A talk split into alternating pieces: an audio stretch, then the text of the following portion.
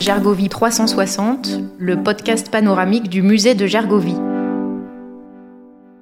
Bonjour et bienvenue sur Gergovie 360, le podcast panoramique du musée archéologique de la bataille de Gergovie. Dans ce programme, l'équipe du musée donne la parole à toutes les personnes qui font vivre l'histoire de Gergovie, les chercheurs, les archéologues, les passionnés.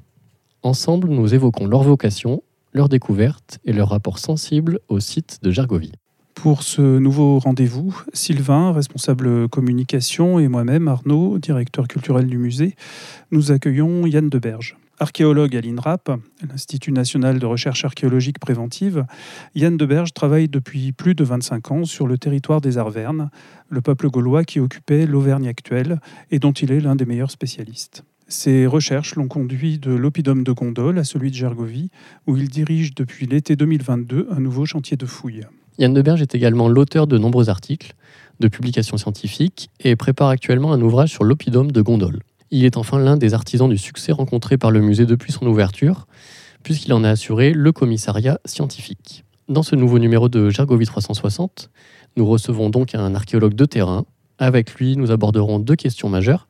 Qu'est-ce que le métier d'archéologue aujourd'hui? Et comment les dernières découvertes continuent de déconstruire l'image caricaturale que nous avons des Gaulois, notamment concernant leur quotidien et leur lieu de vie? Bonjour Yann. Bonjour.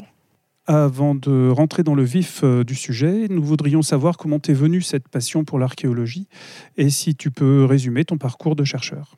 Ça a commencé assez classiquement, un, un petit peu comme, euh, comme tous les gamins. C'est une, euh, c'est un intérêt qui naît au cours de l'enfance, vers 8-10 ans, quand on se questionne un petit peu sur, sur l'avant, sur ce qu'il y avait avant, etc.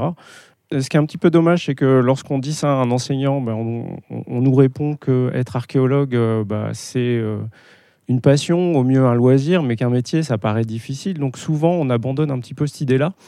Et euh, bah, c'est finalement à la sortie du lycée où j'ai trouvé une formation euh, un petit peu, pas par hasard, mais euh, euh, oui, parce que j'avais abandonné un petit peu cette idée-là.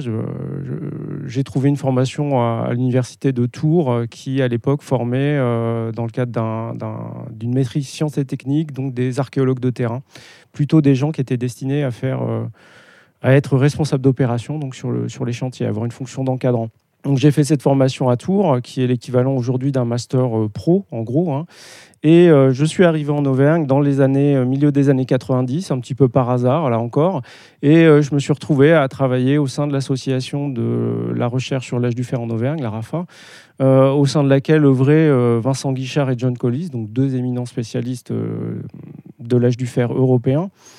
Et j'ai d'abord commencé par, jouer le rôle de petite main, hein, en travaillant euh, sur du mobilier, en travaillant sur les chantiers. Et puis, euh, petit à petit, bah, euh, cette structure m'a permis en fait, d'acquérir des compétences et de, de prendre part à des travaux de recherche de façon plus significative, jusqu'à euh, conduire en mon nom propre d'abord des études de mobilier, puis des études de site, et, enfin participer à la valorisation de chantiers, de, programmes de recherche euh, sur lesquels il travaillait, et notamment la publication d'une importante fouille qui a été conduite dans le bassin clermontois sur la ferme euh, du Pâtural, voilà, que j'ai pu publier.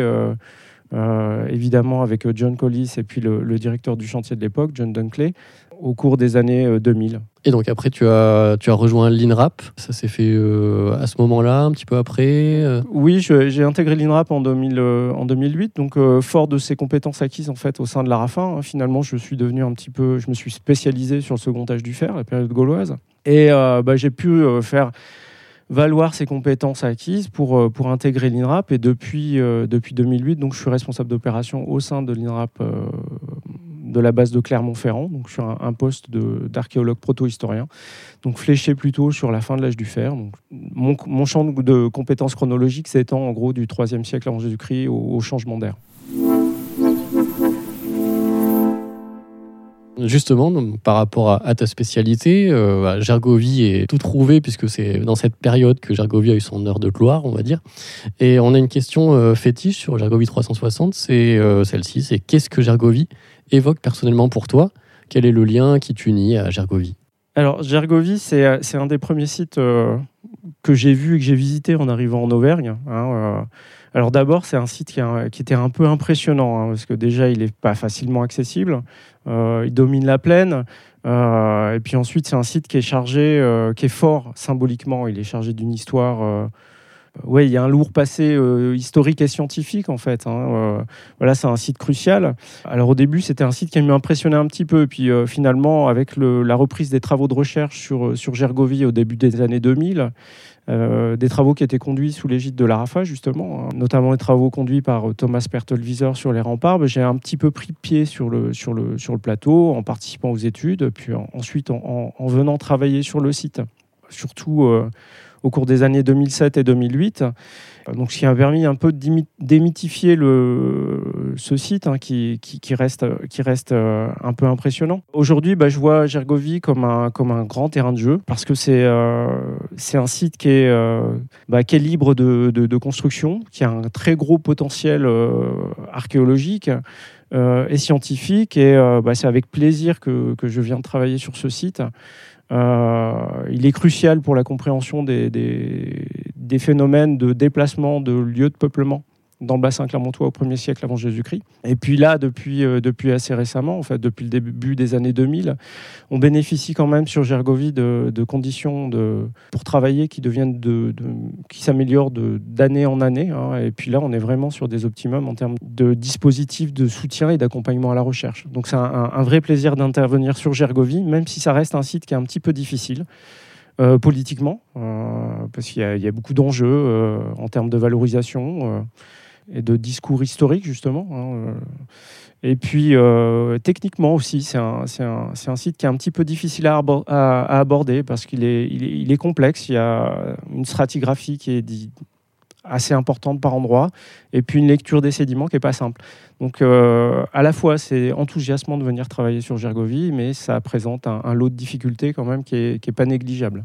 Tu parles de stratigraphie, est-ce que tu peux développer pour ceux qui ne connaissent pas? La stratigraphie, en fait, c'est la succession des occupations qui vont venir se superposer les unes aux autres, etc. Donc tout le jeu de l'archéologue, c'est en partant de, des couches les plus récentes, de, de descendre, en, de fouiller toutes ces strates, de démêler et de comprendre ce qui est plus récent, ce qui est plus ancien, d'établir des chronologies euh, et, de percevoir un petit peu comment s'organise le secteur qu'on étudie. Donc à Gergoville, les sédiments sont très peu différenciés, c'est-à-dire qu'on voit très très mal les différences de couches. Et euh, il y a aussi un truc qui est, une chose qui est assez difficile à gérer, c'est la présence, euh, l'omniprésence des blocs de basalte qui sont absolument partout. Et euh, ça, c'est difficile à travailler en termes de volume. Euh, souvent, ce sont des blocs qui sont importants, etc. Donc, euh, techniquement, c'est pas simple et ça demande quand même d'avoir une certaine expérience pour bien lire les couches archéologiques et percevoir les différences, les nuances qui permettent de distinguer les différentes phases d'aménagement, les successions d'occupation, etc. Ta passion, tu la vis au, quotidien de ton travail, euh, tu en parlais, mais aussi en dehors, puisque tu pratiques ce qu'on appelle euh, l'archéologie expérimentale. Peux-tu nous rappeler ce qu'est cette démarche et nous dire quels en sont tes objectifs? Alors, je ne fais pas réellement de l'archéologie expérimentale, hein, au risque euh, de te contredire. Tu ne veux pas assumer ou tu... Non, non, parce que l'archéologie expérimentale, ça répond à un protocole strict, en fait, où c'est vraiment une démarche scientifique avec un protocole strict. Moi, il s'agit pour moi de plutôt de, dans un cadre plus récréatif, de satisfaire une curiosité et euh, d'éprouver un petit peu ce, qu'est réellement que de faire euh, bah, de la céramique, de forger, de d'essayer de travailler le bronze, etc. Donc ce qui m'intéresse, moi, c'est de voir un petit peu quels peuvent être euh, les déchets qu'on va générer et j'en génère beaucoup de déchets parce que souvent je me rate, hein, euh, parce que je ne suis pas un artisan éprouvé.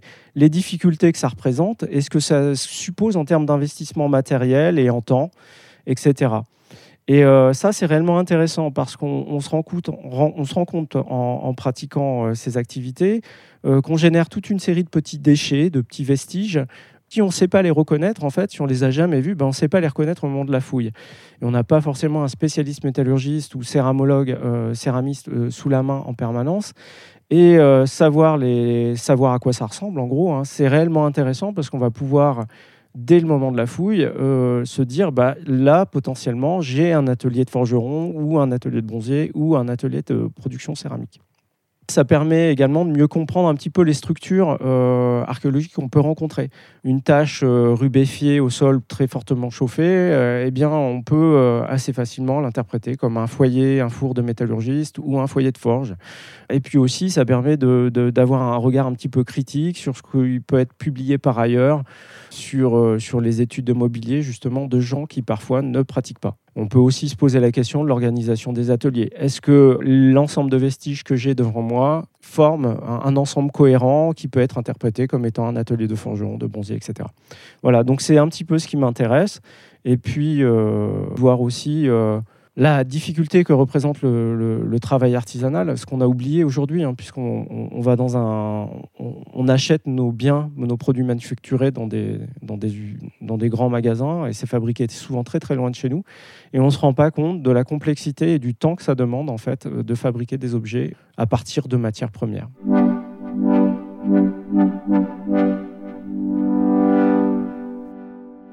Si on revient maintenant euh, aux différents sites euh, gaulois, c'est vrai que quand on parle d'archéologie gauloise, on a un peu tendance à euh, se focaliser beaucoup sur les oppida, donc les sites fortifiés, les agglomérations fortifiées. Bon, il y a eu énormément de, découvertes récentes, notamment grâce à l'archéologie préventive. Et aujourd'hui, on peut peut-être envisager le territoire autrement que simplement en se braquant sur ces oppidas. Est-ce qu'on peut imaginer aujourd'hui comment était organisé ce territoire, comment était visible peut-être ce paysage depuis, euh, bah, par exemple, le sommet du plateau de Gergovie au 1er siècle avant notre ère? Ce que l'on sait aujourd'hui, et euh, bah, la situation qu'on a dans le bassin clermontois, elle est conforme à ce qu'on a euh, dans les grandes plaines du nord de la France, dans le bassin parisien, etc. C'est qu'on a un territoire qui est densément occupé, c'est-à-dire qu'on a une ferme à peu près tous les kilomètres, un établissement rural à peu près tous les kilomètres, et puis entre, entre ces différents établissements ruraux, on a un paysage, euh, un, territoire qui est euh, occupé, qui est mis en valeur avec euh, l'installation de grands fossés de drainage qui, qui découpent l'espace rural, mais qui servent, donc qui servent à, délimiter des, des, parcelles de champs et qui servent aussi à drainer les terres de Limagne, notamment, qui sont marquées par une certaine humidité si aujourd'hui on, voulait restituer, euh, restituer un petit peu le paysage euh, de, la fin de la période gauloise, autour du 2e et 1er siècle avant Jésus-Christ, il faudrait imaginer euh, donc des fermes assez régulièrement réparties, avec des statuts divers. Hein. Il y en a sont des petits hameaux agricoles, puis d'autres sont des fermes, des domaines un petit peu plus cochus, un peu plus importants. Des parcelles qui sont en culture ou en prairie, peut-être alternativement, et puis des, euh, des systèmes de fossés, peut-être bordés de haies, euh, qui vont venir un peu découper euh, tout cet espace. Donc ça ressemblerait un petit peu à, un paysage bocagé, entre guillemets. Un petit peu, il y a encore des lambeaux de, ce type d'organisation qu'on voit dans la Limagne, du côté de Sébaza, etc., où on a encore ces petites parcelles qui sont délimitées par des, et à l'intérieur de ces parcelles, on aurait euh, des champs euh, dédiés à la céréaliculture. Euh, les Gaulois cultivaient du blé, de l'orge, et puis des parcelles qui seraient dédiées à l'élevage, à la pâture, des bovins, des troupeaux de moutons. D'accord, donc on n'a pas de regroupement, tu parlais de petits hameaux tout à l'heure, mais on a des regroupements de fermes où on passe directement du domaine agricole à des agglomérations plus importantes? C'est un, peu compliqué parce qu'en fait, euh, on a beaucoup procédé à, des diagnostics extensifs dans, l'espace rural autour de Clermont-Ferrand, mais finalement, on a fouillé assez petites. Euh, et lorsqu'on fouille, ce sont souvent euh, les sites les plus importants.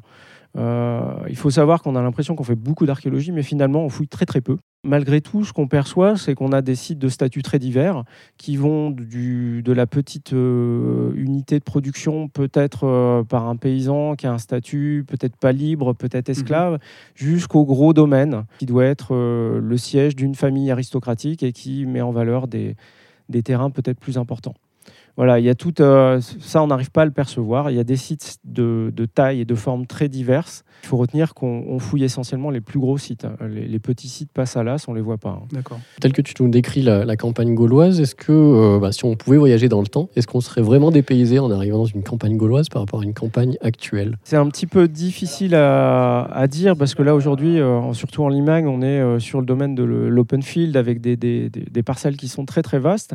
Il semble malgré tout qu'on ait eu des parcelles assez grandes euh, à la période gauloise, notamment dans le bassin de, de au pied de Gergovie, où les travaux d'archéologie préventive ont montré qu'on avait un parcellaire qui s'étendait de façon étendue avec des parcelles qui faisaient près d'un hectare. Ce sont des champs qui sont très très grands.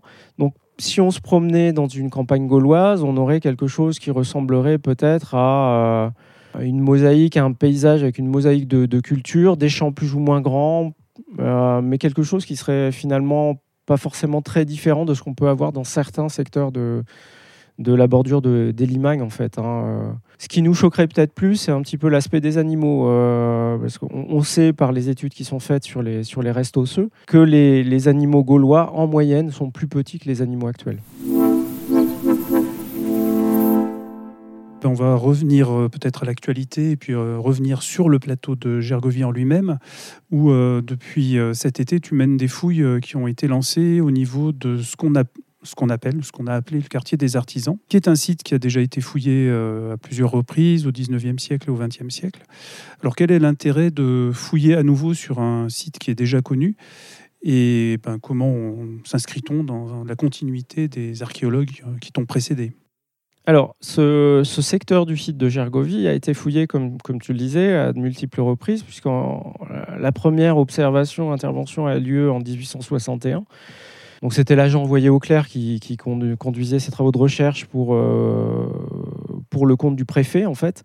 Et ils ont sûrement vu des choses en surface qui, qui les ont guidés et qui les ont amenés à travailler sur ce secteur-là. Il y a eu une nouvelle euh, campagne de vérification en 1936, puis deux autres fouilles plus étendues en 1942-44 et 1947-49.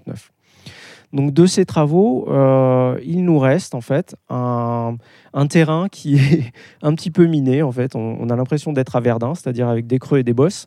Euh, ce qui est assez surprenant parce qu'on a des dénivelés qui sont importants entre la surface actuelle et ce qui semble correspondre au fond des fouilles qui n'ont pas été rebouchées à l'époque, avec 2 mètres de différence. Et puis une série de publications, en gros il y en a 3-4, qui gardent un petit côté obscur, qui sont assez difficiles à comprendre. Euh, mais malgré tout, ces, ces comptes rendus de fouilles, euh, pour, euh, pour autant qu'ils soient assez difficiles à interpréter, montrent qu'on a un réel potentiel sur ce secteur-là, avec l'hypothèse d'une stratigraphie développée, encore une fois, et un mobilier qui est relativement abondant et qui a été publié de façon assez exhaustive réintervenir sur ce secteur-là, bah, ça répond à plusieurs objectifs. D'abord, euh, un objectif patrimonial qui est, euh, qui est que l'État ne veut plus que ce secteur du site ait cet aspect euh, de sortie de fouille, en fait, qui ressemble un petit peu à un terrain vague. Et puis un intérêt scientifique également, qui est de mieux comprendre la nature et l'organisation des vestiges qui ont été découverts anciennement. Voilà, donc euh, nous, on a, avec Marion Daco, euh, avec laquelle je, dirige cette intervention, on a pour objectif justement de réinterpréter, de relire ces vestiges anciens par le dégagement, le déblaiement des fouilles anciennes, justement, on fouille les fouilles, et aussi de, d'étendre, euh, d'étendre la surface d'étude pour essayer de mieux comprendre cet ensemble de vestiges en les contextualisant. Alors finalement, les observations anciennes, euh, ça constitue un petit peu notre point de départ, puisqu'on sert précisément des tranchées des sondages anciens en les revidant pour établir nos propres observations, et puis des publications anciennes aussi et des archives, de leurs relevés, pour euh, essayer de comprendre ce qu'ils ont trouvé à l'époque. Et puis il s'agit aussi pour nous de documenter un petit peu leur façon de travailler, parce que ça, en fait, la, discipline archéologique a progressé, hein, comme toutes les disciplines scientifiques. Bah, il est intéressant de voir un petit peu comment ils travaillent à l'époque, et puis euh, quels étaient leurs outils euh, physiques et leurs outils conceptuels.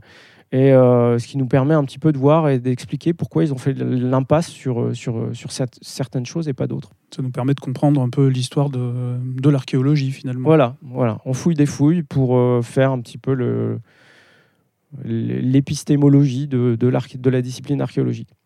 Voilà. Alors, on a déjà des résultats qui sont, qui sont très intéressants. Hein. On a fait cette campagne de, de 2022 était en fait une phase de, de reprise de contact avec le terrain. Et euh, d'ores et déjà, on perçoit toute l'importance euh, des vestiges qui avaient été vus à euh, l'époque, dont les, publications ne retranscrivaient pas totalement l'importance. En fait, on se rend compte qu'on a pour le coup une stratigraphie qui est extrêmement développée, avec plus de 2 mètres de, de superposition de, de, strates archéologiques. Et un cycle de, euh, des phases d'aménagement successives qui sont au moins de 3 à 4 avec des phases de construction, destruction et reconstruction successives. Et ça, c'est réellement intéressant pour, euh, pour euh, documenter l'occupation du, site de Gergovie. Donc, tu as hum, quand même beaucoup œuvré pour le musée pendant de nombreuses années. Euh, et est-ce que justement parmi les objets qui sont présentés dans le musée, euh, ou même euh, des lieux dont on parle dans le musée qui concernent le plateau de Gergovie, est-ce qu'il y en a un ou plusieurs qui seraient vraiment symboliques pour toi? C'est un peu difficile pour un archéologue de trouver un, objet symbolique. Ben, J'ai retenu le, les monnaies des Panactos, déjà parce qu'elles sont, elles sont très nombreuses sur le plateau de Gergovie. Et on peut supposer, euh, vu la répartition de ces monnaies, euh, et chronologique et spatiale sur le territoire arverne, que Gergovie a, probablement été le lieu d'émission de, ces frappes monétaires. Mmh. C'est une monnaie aussi qui est légendée EPAD, et euh, cette légende renvoie très probablement à Epad Nactos, donc qui est un chef arverne, qui est mentionné par César comme étant un ami du peuple romain au lendemain d'Alésia. Donc cette monnaie, qui est très romanisée, montre euh, sur son revers un guerrier qui est équipé à la romaine et qui porte une enseigne. en fait, cette monnaie illustre un petit peu, euh, de mon point de vue, le, parti des élites gauloises et euh, des territoires gaulois au lendemain de la guerre des Gaules. Mhm. C'est-à-dire, pour la plupart, les chefs gaulois, les dirigeants gaulois se rallient à Rome. Et en, en, échange, visiblement, ils gagnent une certaine autonomie qui va durer au moins jusqu'à la période augustéenne, euh, phase à laquelle réellement les Gaules vont être réorganisés et administrés. Voilà, donc c'est un petit peu cette monnaie, euh, euh, cette monnaie de ce chef qui, qui a dû combattre avec Vercingétorix au départ et puis qui se rallie rapidement à Rome et qui illustre finalement le début de la romanisation. Enfin, une accélération de la romanisation, parce que ce phénomène est engagé depuis longtemps, des Gaules et des élites gauloises, Arverne comme, euh, comme celle des autres territoires, au lendemain de la guerre des Gaules. Oui, euh, Epadnactos, je crois, euh, livre un des derniers rebelles gaulois aux Romains. oui, c'est ça. Au cours de l'année 51 avant Jésus-Christ. Voilà. oui, il a pris parti définitivement pour les Romains. Oui. Eh ben, merci Yann et merci à vous d'avoir suivi ce nouveau rendez-vous de Gergovie 360, le podcast panoramique du musée de Gergovie. En attendant le prochain épisode, n'hésitez pas à liker, commenter ou partager ce numéro avec vos amis. Et bien sûr, abonnez-vous à notre série. Et pour suivre nos actualités, connectez-vous sur musée-gergovie.fr et sur nos réseaux sociaux. À bientôt